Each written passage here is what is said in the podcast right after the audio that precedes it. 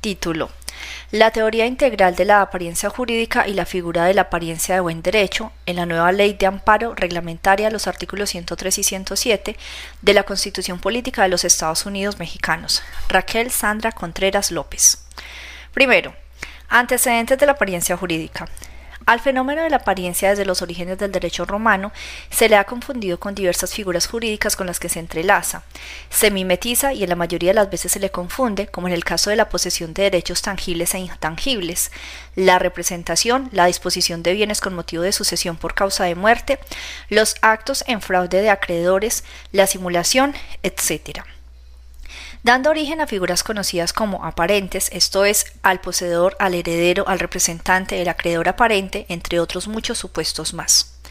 La naturaleza jurídica del fenómeno de la apariencia en el ámbito jurídico es la de ser una hipótesis de excepción a principios jurídicos, como el que dispone que nadie puede dar lo que no tiene, ya que su eficacia solo procede ante la presencia de determinados datos sociales, como son entre otros la buena fe de quien la percibe y en algunos casos la onerosidad del acto jurídico, así como el que exista una norma que contenga esos datos, a diferencia de lo que en forma indebida se propone en el ámbito judicial,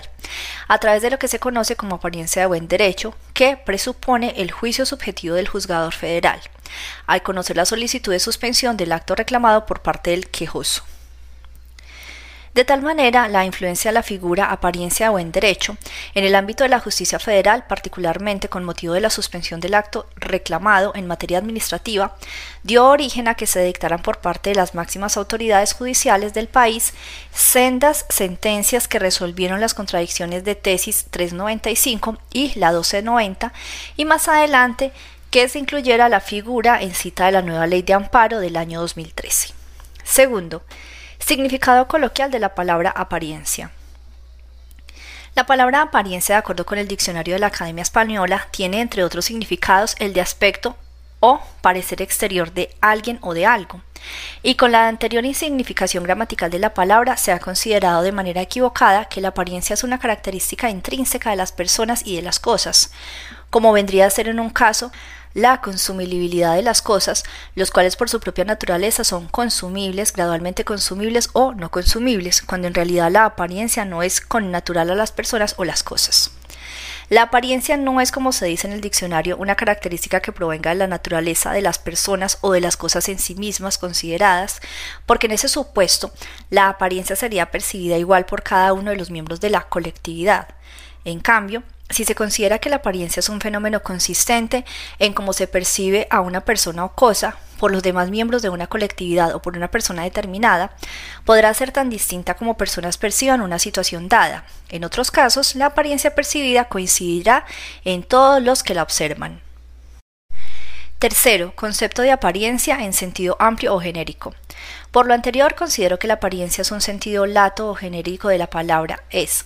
la percepción que tienen los miembros de una colectividad o una persona determinada respecto a las cualidades o calidades de otra persona o cosa, cuando en realidad esa persona o cosa pueden o no tenerlas. Así concebida, la apariencia influye en el actor del ser humano, desde su forma de comunicarse como en cada una de sus actividades sociales, sean de la clase que sean, como son la religión, la moral, los usos, costumbres y convencionalismos sociales. Entre estos, la moda, pero también se aplica en la psicología y por supuesto en el ámbito jurídico, porque la apariencia tiene su efecto solo en la sociedad. Es así como los miembros de una colectividad pueden apreciar a otro miembro de la misma, por ejemplo una apariencia religiosa que en realidad no tiene, y ello porque los miembros de su comunidad observan que éste asiste regularmente a los oficios religiosos, cuando en realidad ello solo se hace por disimular y así ser aceptado en este grupo social. Pero es en el derecho una de las manifestaciones más trascendentes del gregarismo humano, en el que el fenómeno de la apariencia tiene un impacto concreto y real y cuando se le relaciona con otras figuras jurídicas con las que se le ha confundido, se dan consecuencias de derecho creyéndose que es con motivo de una determinada figura jurídica, como en realidad lo que se protege de la apariencia, por ejemplo, de ser poseedor, de ser un acreedor, cuando dicha percepción puede o no coincidir con una realidad jurídica, es cuando a la existencia del derecho, por lo que en varios de los supuestos solo resultará ser un poseedor o un acreedor aparente. Cuarto concepto jurídico de la palabra apariencia. Con base en lo antes dicho, en un primer momento definir apariencia jurídica o apariencia de derecho como lo que percibe la colectividad como cualidades o calidades fundadas en derecho o derivadas de una norma jurídica respecto de una determinada persona o cosa, cuando en verdad esa persona o cosa pueden o no tenerlas en realidad. Sin embargo, ahora con algunos cambios de estilo y de acuerdo con la tesis francesa del hecho jurídico, propongo los siguientes conceptos de apariencia de derecho. 1. El hecho jurídico en sentido estricto por conductas del ser humano reconocido por el legislador a través de una norma de aplicación general y con un carácter hipotético, consistente en la percepción de los miembros de una colectividad o una persona determinada, o bien el propio Estado tienen con relación a una cosa determinada o respecto a otro miembro de la misma o de alguna cosa que éste posee, atribuyéndole a la cosa o a la persona cualidades o calidades fundadas en derecho, cuando en verdad esa cosa o persona pueden o no tenerlas en realidad pero que los hace actuar en consecuencia de lo percibido. Y también, en otros términos, la apariencia en el ámbito jurídico se le puede conceptualizar como, segundo, el hecho jurídico reconocido por el legislador consistente en la percepción que los miembros de una colectividad o una persona determinada o bien el propio Estado tienen respecto a la situación en la que se encuentra una cosa con relación al entorno en el que se le ubica, o bien la situación en la que se encuentra otro miembro de la misma o una cosa que éste posee atribuyéndole a la cosa o a la persona cualidades o calidades que puede o no tener en realidad de acuerdo a una norma jurídica y que hace actuar en consecuencia de lo percibido.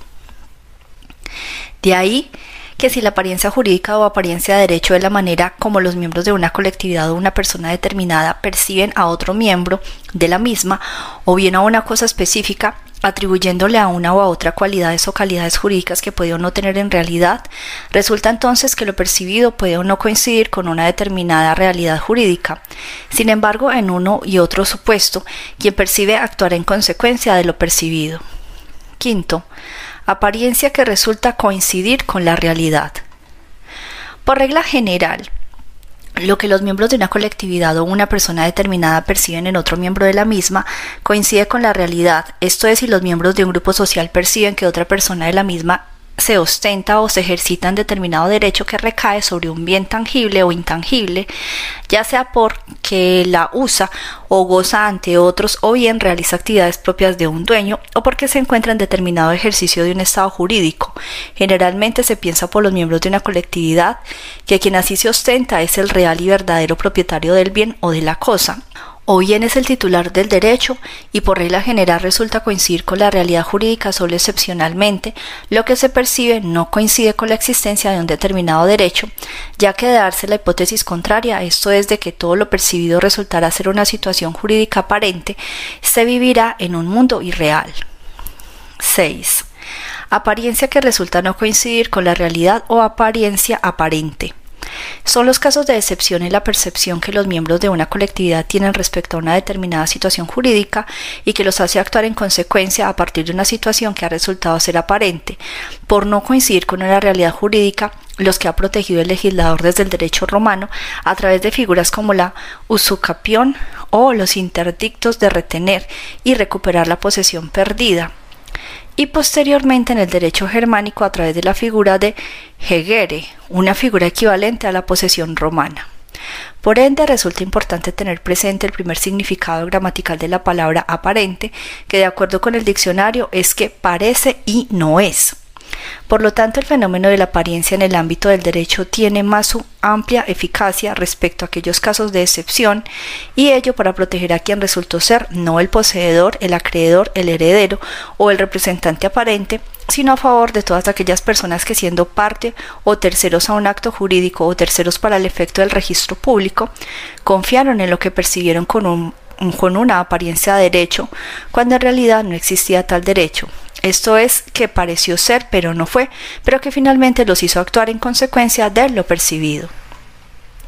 7. Datos sociales conforme a los cuales tiene eficacia la figura de la apariencia en el ámbito del derecho. Ahora bien, los datos sociales que la norma jurídica debe reunir a efecto de que le atribuya por el sistema jurídico la eficacia de una apariencia de derecho son que exista una norma que contenga los elementos necesarios para proteger un caso de apariencia. Esto es que la norma se refiere a la posesión o bien o a actos de naturaleza onerosa en los que quien haya sido parte o tercero a un acto jurídico tercero para los efectos de registro público haya apreciado una apariencia de derecho que resultó ser aparente, pero que la hizo actuar en consecuencia con la apariencia jurídica que apreció y lo esencial que esa apreciación haya sido de buena fe o bien que lo que percibió haya sido producto de la ignorancia de una situación que de haberla conocido no hubiera actuado como lo hizo. 8. Protección de la apariencia en el derecho romano. A pesar del desconocimiento de la figura de la apariencia en el ámbito jurídico, está influido en todos los campos del derecho civil en menor o mayor grado, y sus antecedentes se remontan al derecho romano en el que también se le desconoció por los legisladores de la época, pero sentó su importancia principalmente a través de la posesión y de la usucapión como forma de adquirir, con el paso del tiempo y cumpliendo ciertos requisitos, la propiedad legítima del bien mueble o inmueble que se viene poseyendo, figuras con las que en forma desafortunada se le ha confundido. 9. Protección de la apariencia en el derecho germano. También la protección a la apariencia se encontró protegida en el derecho germánico a través de la figura de Heguere, la cual era similar a la posesión romana, pero mucho más amplia y flexible. Si bien el paso del tiempo y en la época la recepción del derecho romano por Occidente se dio la conexión entre estas dos figuras jurídicas, mezclándose y haciéndose una sola con el nombre de posesión, como lo regula hoy en día el Código Civil alemán. Es así como la influencia del Heguere sobre la figura romana de la posesión flexibilizó y amplió a esta última, la cual en un principio quedó limitada solo a las cosas, aunque después, en una época tardía del derecho romano, la posesión llegó a extenderse en determinados derechos, por lo que se reguló lo que se conoció como quasi possesio. En cuanto a la dimensión jurídica de la Heguere, en su origen era el acto por el que se entregaba en forma jurídica un inmueble y a través de este acto de entrega, la Heguere abandonaba al, al transmitente e investía al adquirente. Posteriormente esta situación se dio también respecto de los bienes muebles. 10. La apariencia en el ámbito doctrinario. En Europa fueron los doctrinarios italianos quienes en los años 30 comenzaron el estudio de situaciones aparentes que eran protegidas por el legislador de su época. En España, una de las primeras referencias de la apariencia fue en el año 1948 en la ciudad de Bérgamo. En México, el fenómeno de la apariencia fue preocupación de un ilustre jurista, maestro en la Escuela Nacional de Jurisprudencia, quien fuera presidente de la Suprema Corte de Justicia de la Nación y quien en 1936, en un informe de actividades que rindió como presidente de la tercera sala en materia civil de ese máximo órgano de justicia federal, manifestó la necesidad de que el derecho se ocupara de figuras como la del heredero aparente.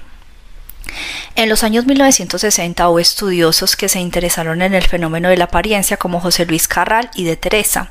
y en el año de 1982 tocó brevemente el tema el maestro y doctor Ernesto Gutiérrez y González en un artículo llamado El principio de la buena fe en el derecho civil. Más adelante abordó el tema de la protección de la apariencia en nuestros ordenamientos jurídicos, sobre todo en el Código Civil, en sus obras Derechos de las Obligaciones, el patrimonio, el pecuniario y el moral o derechos de la personalidad. Y en este último libro, Derecho Civil para la Familia, lo que hizo también a lo largo y ancho del país a través de diferentes foros.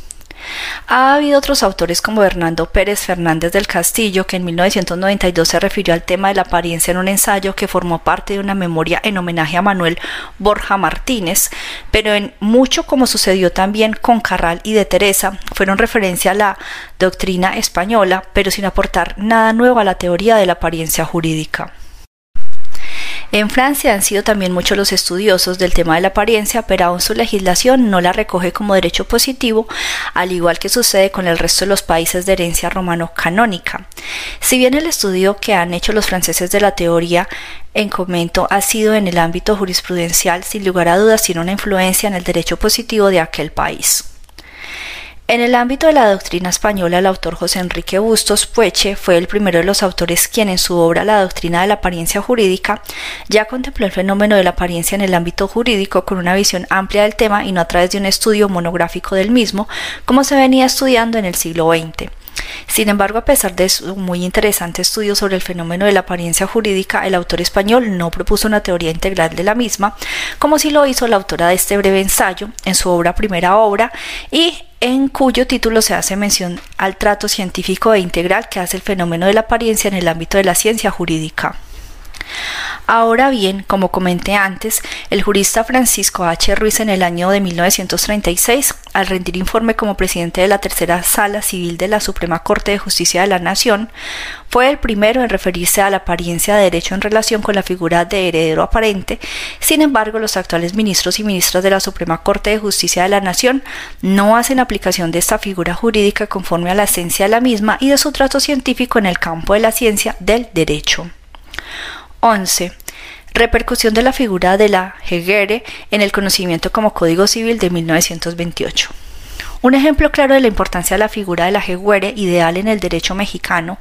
es lo que se conoce como posesión civilísima en el derecho europeo y que el Código Civil de 1928 y los Códigos Civiles de 2000 se regula en el artículo 1660 y en el que se dispone que los efectos de la aceptación y la repudiación de la herencia se retrotraen siempre a la fecha de la muerte de la persona a la que se hereda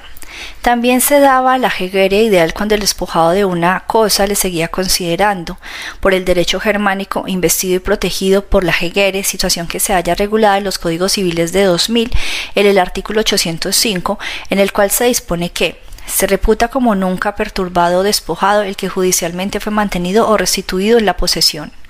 O bien, en el caso de que hubiera un pronunciamiento judicial o auflaxun, se investiga con la jeguere aún sin la entrega material de la cosa misma.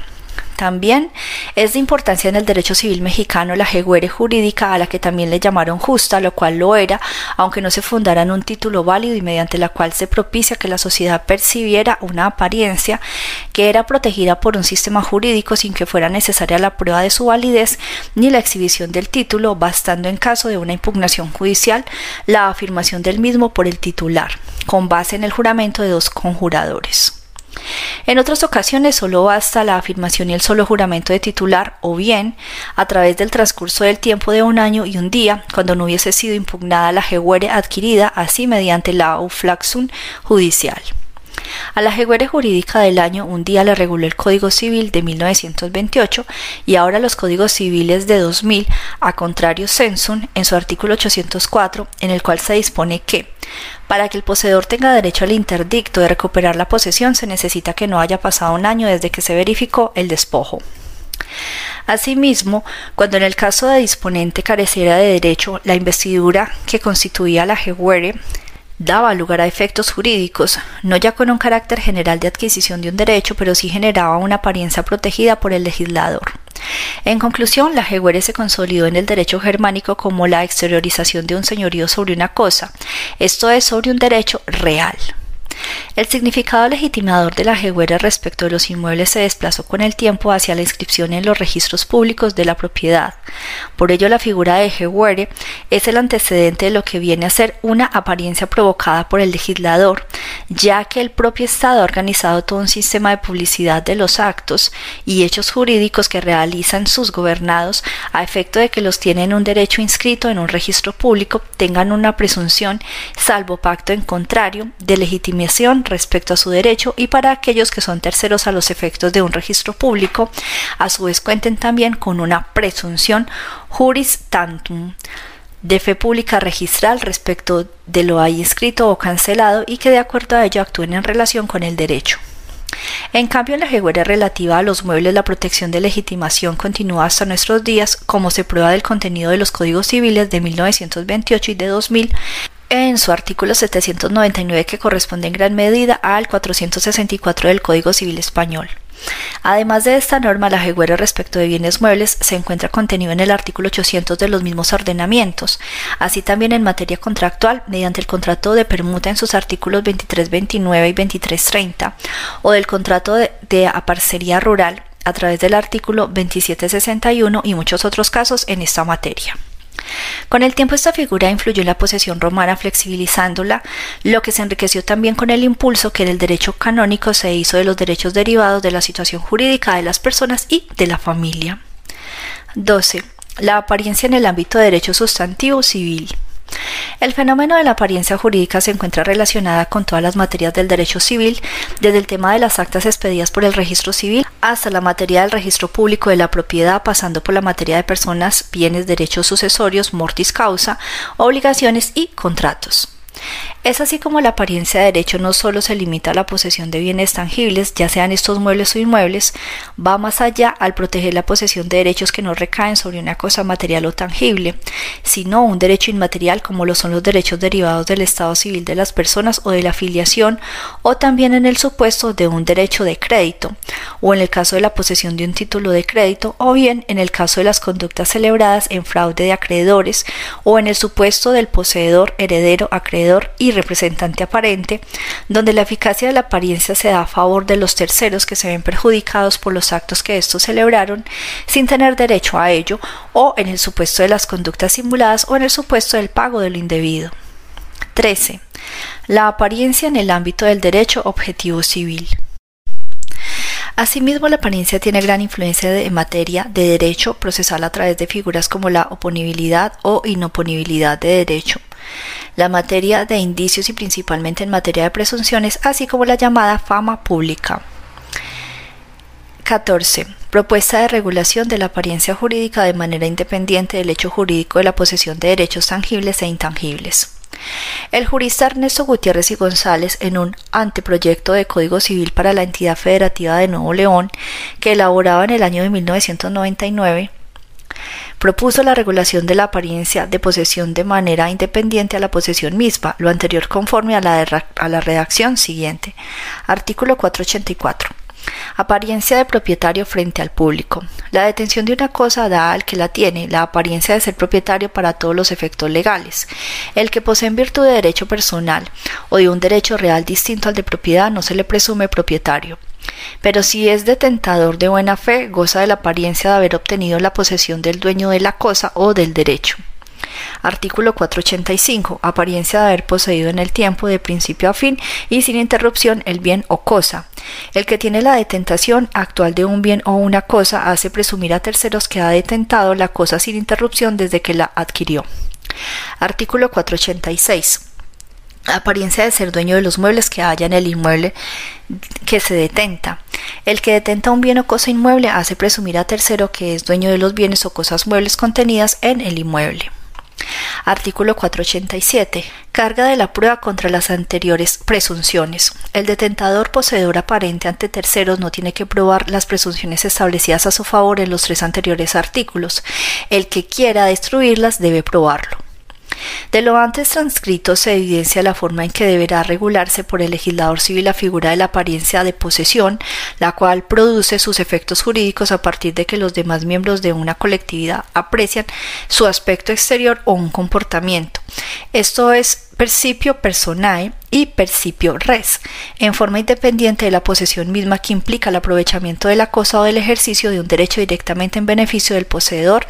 hacia él, para sí, pro interius produce sus efectos de derecho hacia adentro. La propuesta del autor en cita también la hizo con relación a la posesión de Estado civil misma que se contiene en la obra en cita. 15. Propuesta personal de una teoría integral de la apariencia jurídica.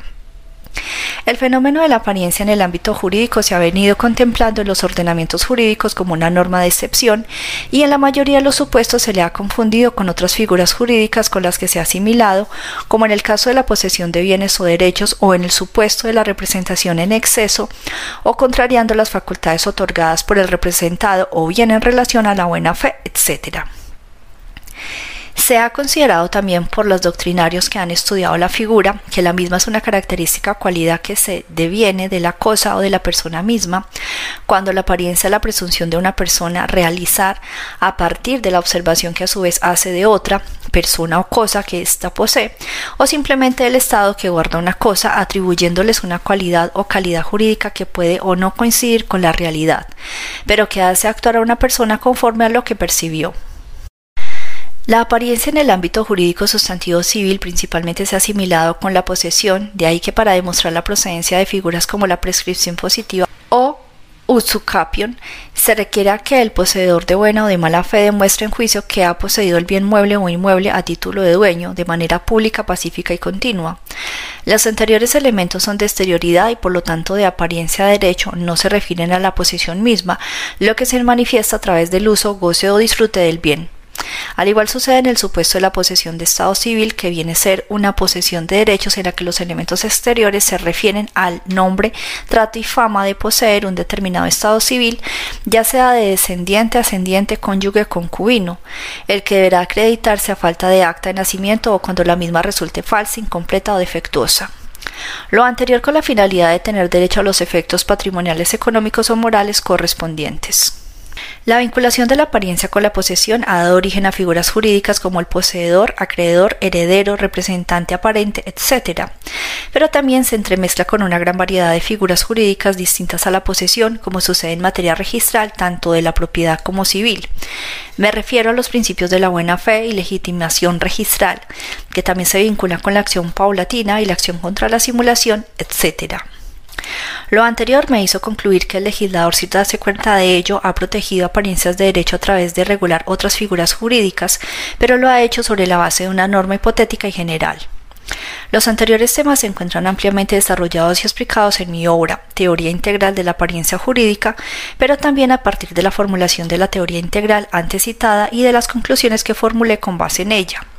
Me permito formular las bases de sistematización de la figura de la afiliación en el derecho civil mexicano, ya sea que el descendiente nazca como producto de un convenio de matrimonio o de un convenio de concubinato o de una relación sexual efímera, o bien de que el descendiente nazca en vida de los progenitores o luego de la muerte de estos, o como resultado del empleo de las técnicas de reproducción asistida, ya en vida o luego de la muerte de los cónyuges o concubinos. Lo anterior se contiene en mi segunda obra titulada Derecho Civil para la Familia, temas selectos, que se lleva como subtítulo La afiliación, la maternidad sustituta y los derechos de la personalidad en el marco de la teoría integral de la apariencia jurídica, publicada en el año 2014.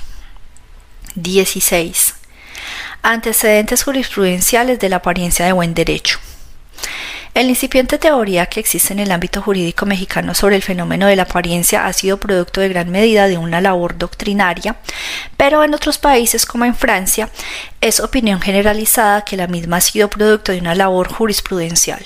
Sin embargo, en los Estados Unidos mexicanos, en el año de 1993, el máximo tribunal del Poder Judicial, en forma por demás desafortunada, hizo mención a una figura que tuvo su origen en la doctrina española denominada apariencia del buen derecho. A través de una resolución emitida por los magistrados del Tercer Tribunal colegiado en materia administrativa del primer circuito, en la ponencia del entonces magistrado Genaro Góngora Pimentel, al resolver el incidente de suspensión en revisión número 2233 del 93, promovido por Juan Manuel Iñiguez Rueda,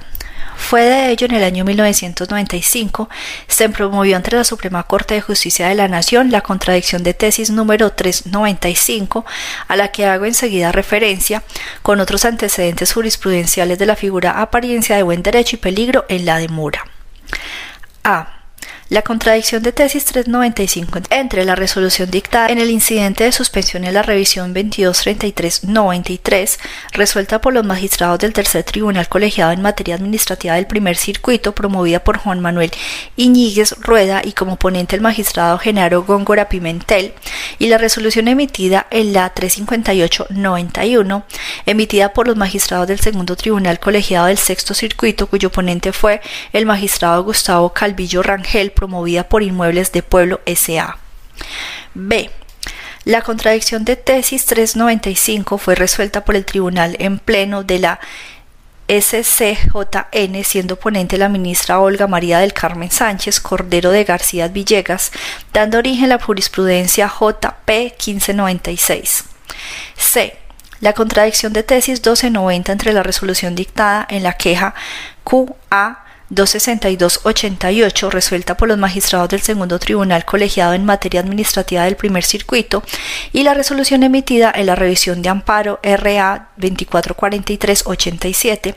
emitida por los magistrados del tercer tribunal colegiado del primer circuito, cuyo ponente fue el magistrado Genaro Góngora Pimentel.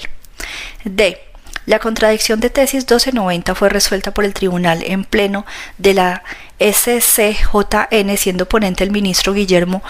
y Ortiz Magoita, dando origen a la jurisprudencia JP 1696. Respecto a la contradicción de tesis 395 se formularon los proyectos de sentencia respectivos, resultando muy interesantes los formulados por los ministros Aguirre, Anguiano y Gudiño Pelayo, quienes expresaron sus dudas respecto a la oportunidad de resolver las contradicciones en cita sobre la base de la apariencia o en derecho. A. El ministro Aguirre Anguiano manifestó que tenía grave duda respecto a la bondad de la tesis que se proponía en las contradicciones analizadas, tanto la que surgía de la ponencia de la ministra Olga Sánchez Cordero como la del señor ministro Ortiz Mayagoitia. Toda vez que la apariencia de buen derecho surge de los precarios elementos que en un momento dado se pueden tener por los planteamientos de la demanda de amparo, en donde hay que analizar la naturaleza de la violación alegada para efectos suspensionales y no se refiere la ley a la naturaleza del acto reclamado ni del acto autoritario en sí mismo, sino a la naturaleza de la violación alegada la que será determinante para dirigir el criterio del juez en materia suspensional. Más adelante el ministro agrega en su proyecto que esta tesis permite asomarse a los demás que son propios del fondo del asunto, pero no la veo contrastada con otros principios o otras precauciones que, para mí le harían más aceptable y por eso tengo serias dudas de la bondad de la tesis.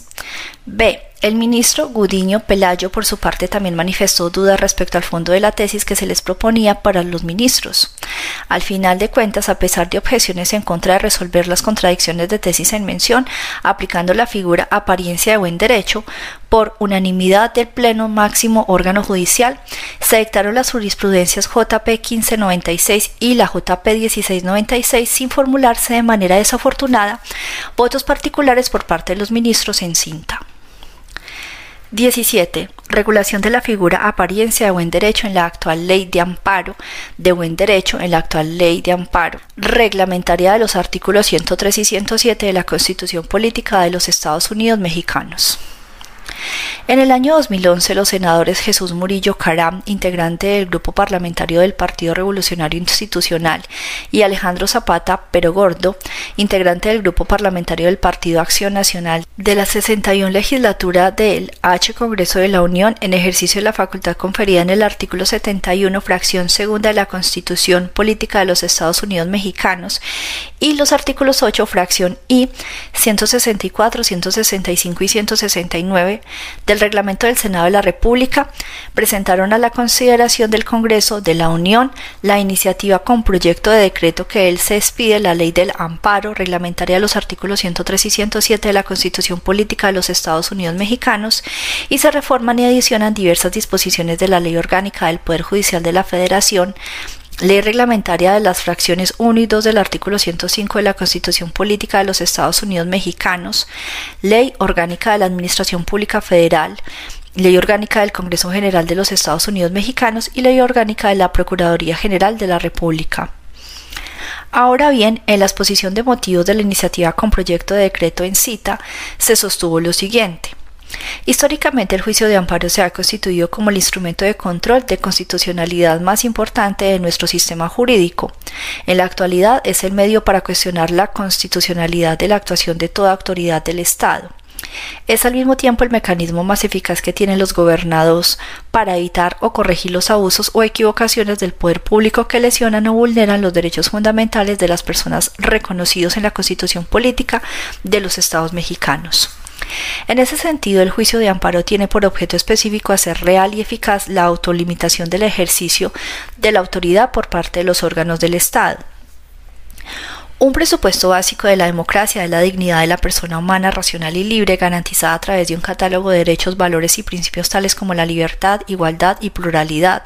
que estén reconocidos en una constitución o norma fundamental, los cuales deben de ser garantizados y protegidos ante su desconocimiento a través de los instrumentos jurisdiccionales que la propia constitución prevea.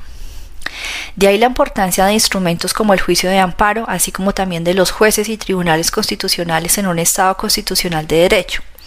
No debe pasar inadvertido que las transiciones democráticas exitosas han tenido que apoyarse en los poderes judiciales federales, en la mayoría de los casos tribunales constitucionales, para lograr una lectura de la Constitución y de las leyes que sea acorde con el movimiento democratizador de las instituciones. Chile, España y Colombia son un fiel reflejo de ello.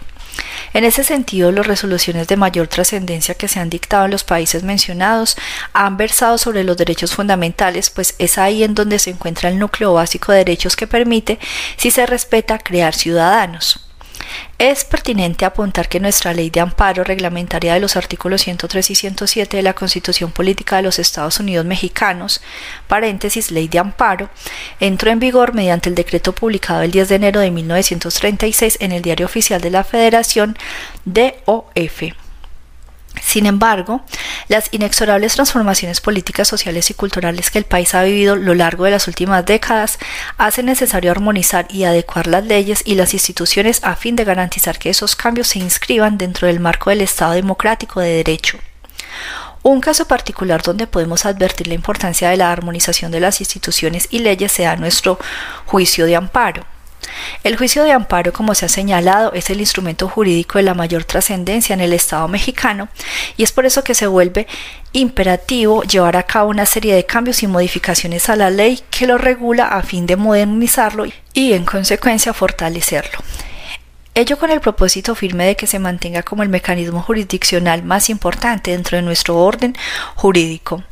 En fechas recientes fue aprobada una importante reforma a los artículos 94, 103, 104, 107 y 112 de la Constitución Política de los Estados Unidos Mexicanos. Esta reforma es sin duda de suma importancia, dado que ello conduce necesariamente a transformar nuestro juicio de amparo. El primero de los cambios más importantes contenidos en la reforma constitucional antes referida se refiere a la ampliación del objeto de protección del juicio de amparo. Hasta hoy, como es evidente, el mismo se ha limitado a las denominadas garantías individuales que básicamente quedaron establecidas desde la Constitución de 1857 y fueron repetidas en lo sustancial en la de 1917. La extensión del juicio de amparo se ha dado ante todo por las interpretaciones que se dan a las garantías de legalidad y de seguridad jurídica de los artículos 14 y 16 constitucionales, así como las reinterpretaciones a ciertos preceptos de la Constitución. Se pretende en consecuencia afines a la lógica internacional que ha extendido el espectro de protección en materia de derechos humanos y dada la necesidad de constituir al juicio de amparo de un medio más eficiente de control de las actuaciones de las autoridades públicas, ampliar el marco de protección de ese proceso extendiendo la materia del control. Es en ese sentido de que mediante el juicio de amparo se protegerá de manera directa, además de las garantías que actualmente prevé nuestra Constitución, los derechos humanos reconocidos por esta, así como por los tratados internacionales de los que el Estado mexicano sea parte. El segundo cambio constitucional importante se refiere al interés o tipo de afectación que se requerirá para iniciar un juicio de amparo y obtener la protección de la justicia federal. En efecto, Además del objeto de protección, una cuestión relevante del juicio de amparo tiene que ver con el tipo de interés exigido para solicitarlo. Hasta ahora en nuestro país se ha seguido la idea de que para tal efecto es necesaria la existencia de un interés jurídico identificado con el derecho subjetivo. Si bien en el pasado esa forma de relación entre la situación de las personas y sus posibilidades de acceso a los derechos fuera correcta, en la actualidad no resulta adecuado seguir exigiendo el interés jurídico para acudir al juicio de amparo. Ellos nos conducen a concluir que la forma de resolver el problema del interés para acudir al juicio tiene que ver con la forma en que se vislumbran las posibilidades de acceso a la justicia. En consecuencia se abrió la puerta al interés legítimo. Se trata de una institución con un amplio desarrollo en el derecho comparado y con algunos antecedentes en el nuestro, que justamente permite constituir como quejoso en el amparo a aquella persona que resulte afectada por un acto en virtud de o la afectación directa a un derecho reconocido por el orden jurídico.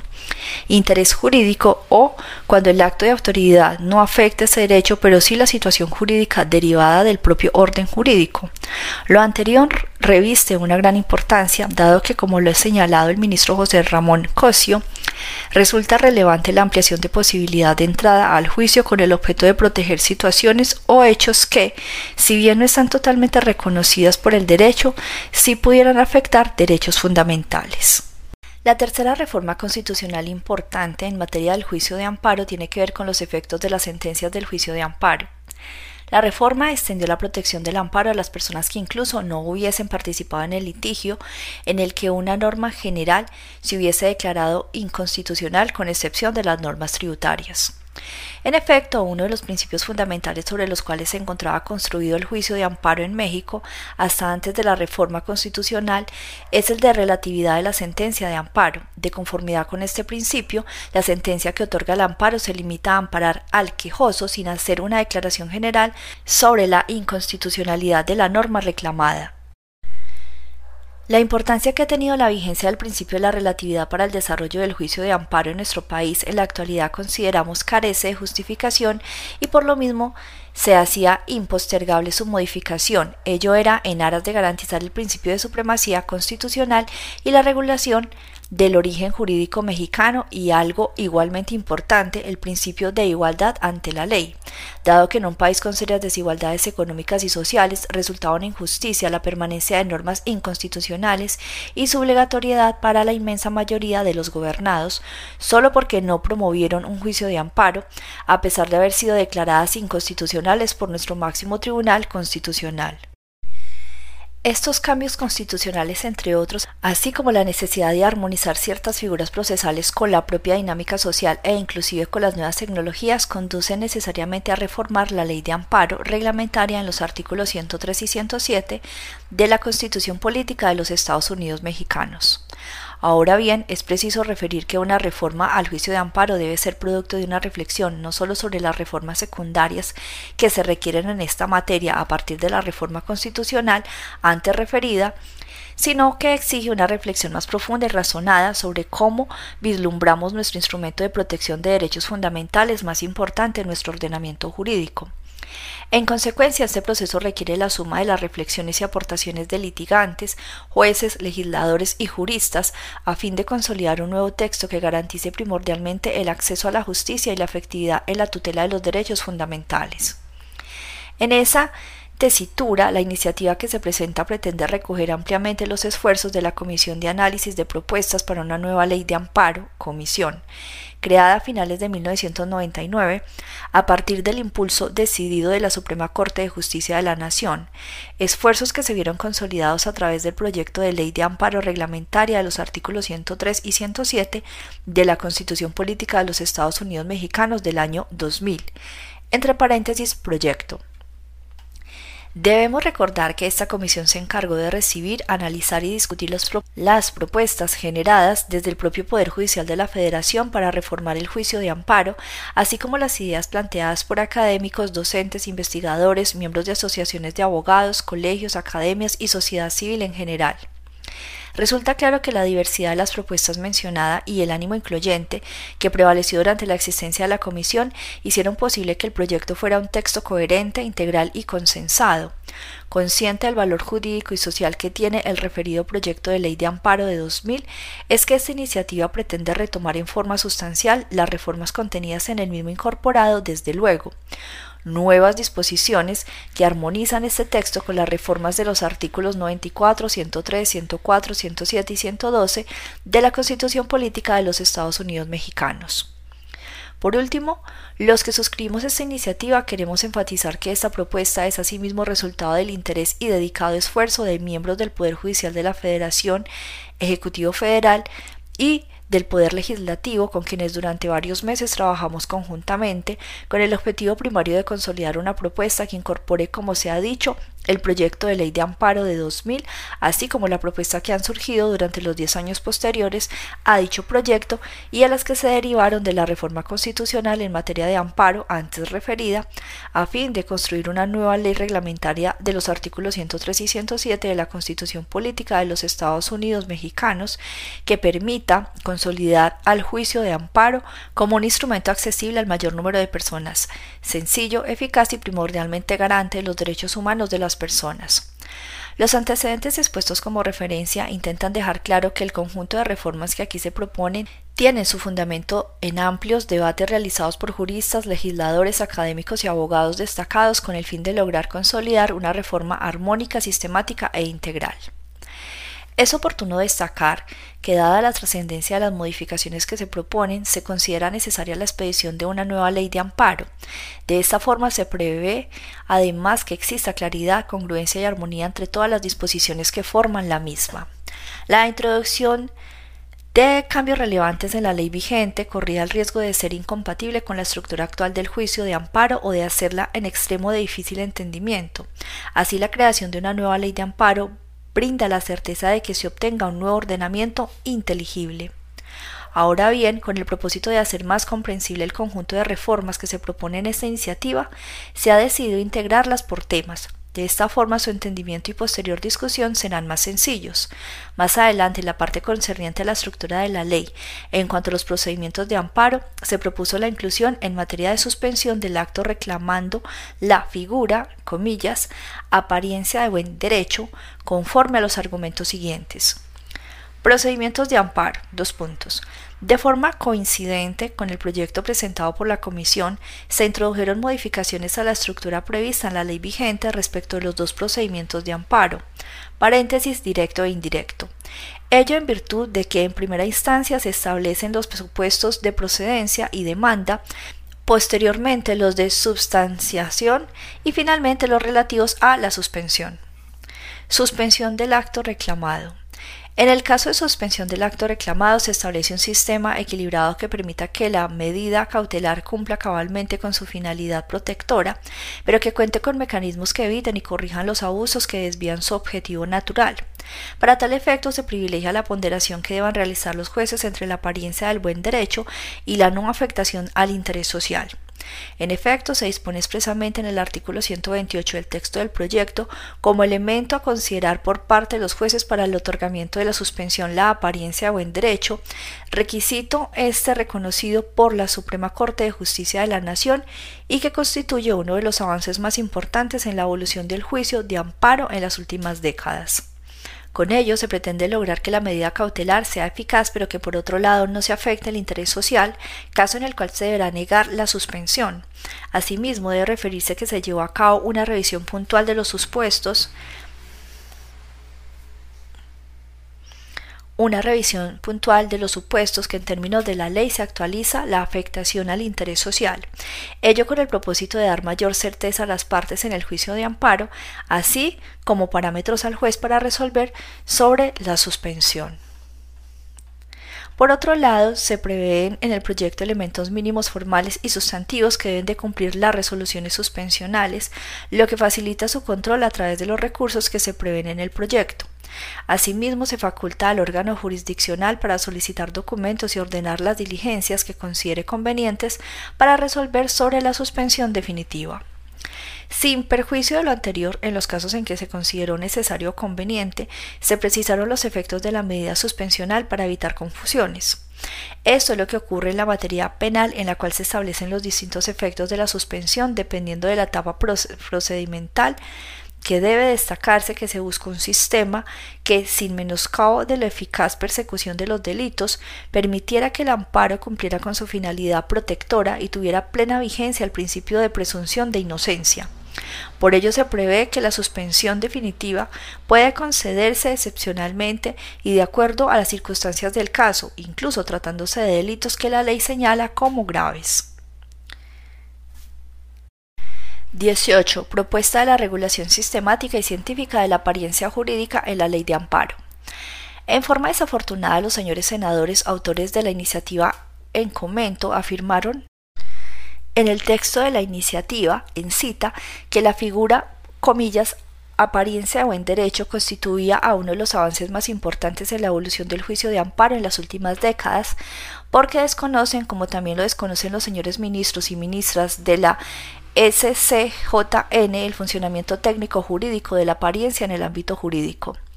Por lo anterior, a efecto de que la regulación de la apariencia jurídica sea congruente con el derecho estricto y escrito del Estado mexicano y no conforme a la regulación que en la actualidad se hace de ella sobre la idea de, comillas, la apariencia de buen derecho, en la ley de amparo, luego de la expedición y publicación de la misma en el Diario Oficial de la Federación el 2 de abril de 2013, propongo que al artículo 128 de la Ley de Amparo se le dé la siguiente redacción. Artículo 128. Con excepción de los casos en que se proceda de oficio, la suspensión se decretará en todas las materias siempre que concurran los requisitos siguientes. 1. Que lo solicite el quejoso.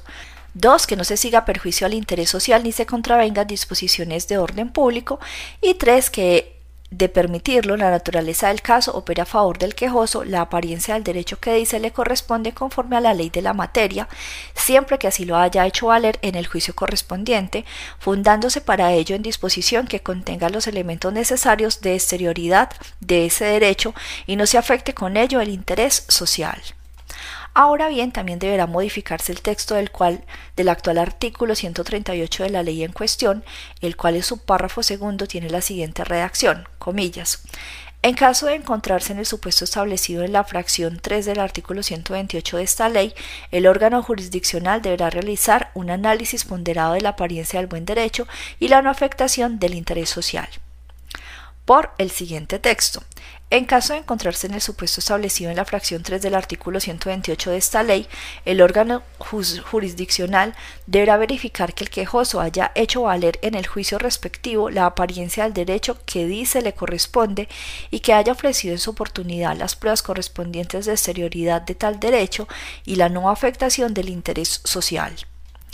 Y si bien considero indispensable que se regule la figura de la apariencia jurídica en los códigos sustantivos, así como en la propia ley de amparo, ello deberá hacerse a partir de una interpretación científica y sistemática de la misma y no con base en juicios subjetivos del juzgador que como tales pueden cambiar conforme cambien las circunstancias del juicio, como se desprende del texto actual del artículo 138 de la ley de amparo vigente. 19. Conclusiones. Primera, en el proyecto de resolución del ministro Aguirre Anguiano, al que hice mención en los antecedentes, toma en cuenta la naturaleza de la apariencia en el ámbito jurídico, que es la de ser una figura de excepción, por ello, la aplicación de la misma se debe fundar en una norma que, si bien es de excepción, debe tener un carácter general y constar de forma expresa en un ordenamiento.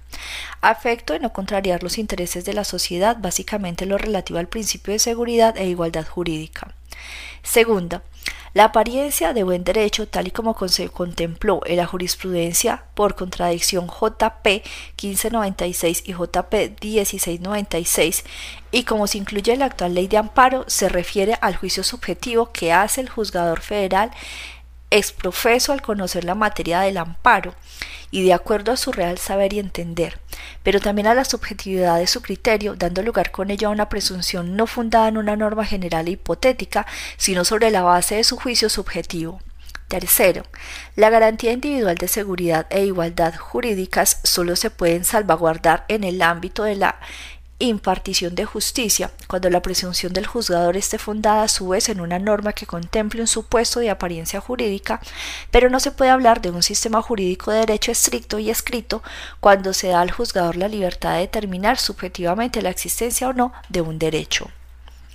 Cuarto,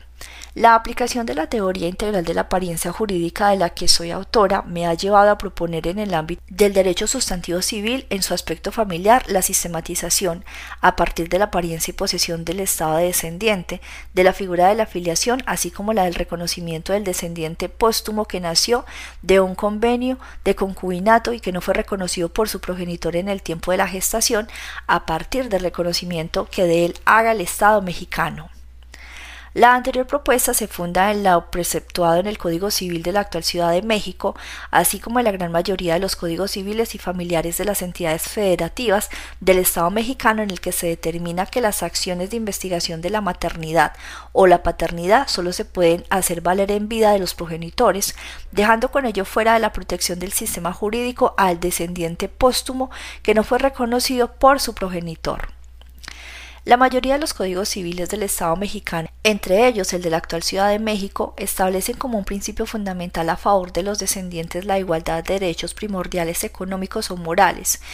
en forma independiente de cuál sea su origen. Sin embargo, la regulación de los derechos de los descendientes habidos en un matrimonio o fuera de él son distintos cuando el descendiente no fue reconocido por sus progenitores, pues la duración de las acciones para investigar e impugnar la filiación paterna como materna es diferente en uno y otro supuesto, ya que si se trata de un descendiente nacido de matrimonio podrá ejercitar las mismas en todo tiempo, al tener éstas un carácter imprescriptible o incaducable.